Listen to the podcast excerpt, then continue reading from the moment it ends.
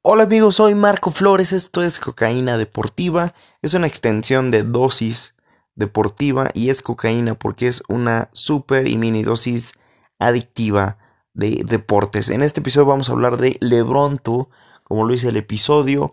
Eh, LeBron James acaba de eliminar de nuevo a los Toronto Raptors.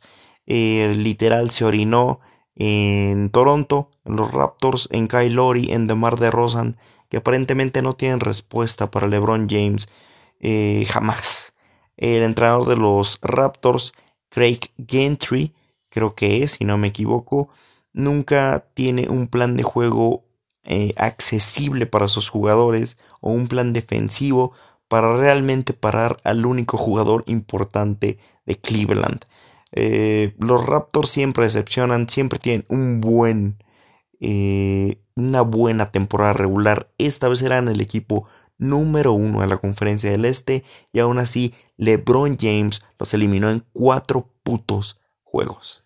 Eh, es muy triste para los Raptors porque tienen mucho potencial, tenían la mejor banca tal vez de la NBA y tienen en, el, en sus guardias a dos muy buenos jugadores como DeRozan y Lori.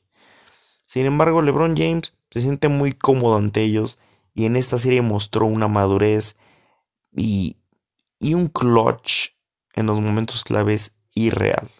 En esta serie hizo de todo, anotó eh, rebotes, asistió, tiró tiros ganadores y simplemente los Toronto Raptors parece que son un equipo de temporada regular cuando en la NBA tienes que ser un equipo de playoffs. Muy triste los Raptors, LeBron James de nuevo es ese meteorito que se caga en los pequeños dinosaurios bebés. Muchas gracias por escuchar Cocaína Deportiva. Soy Marco Flores. Paz bebé.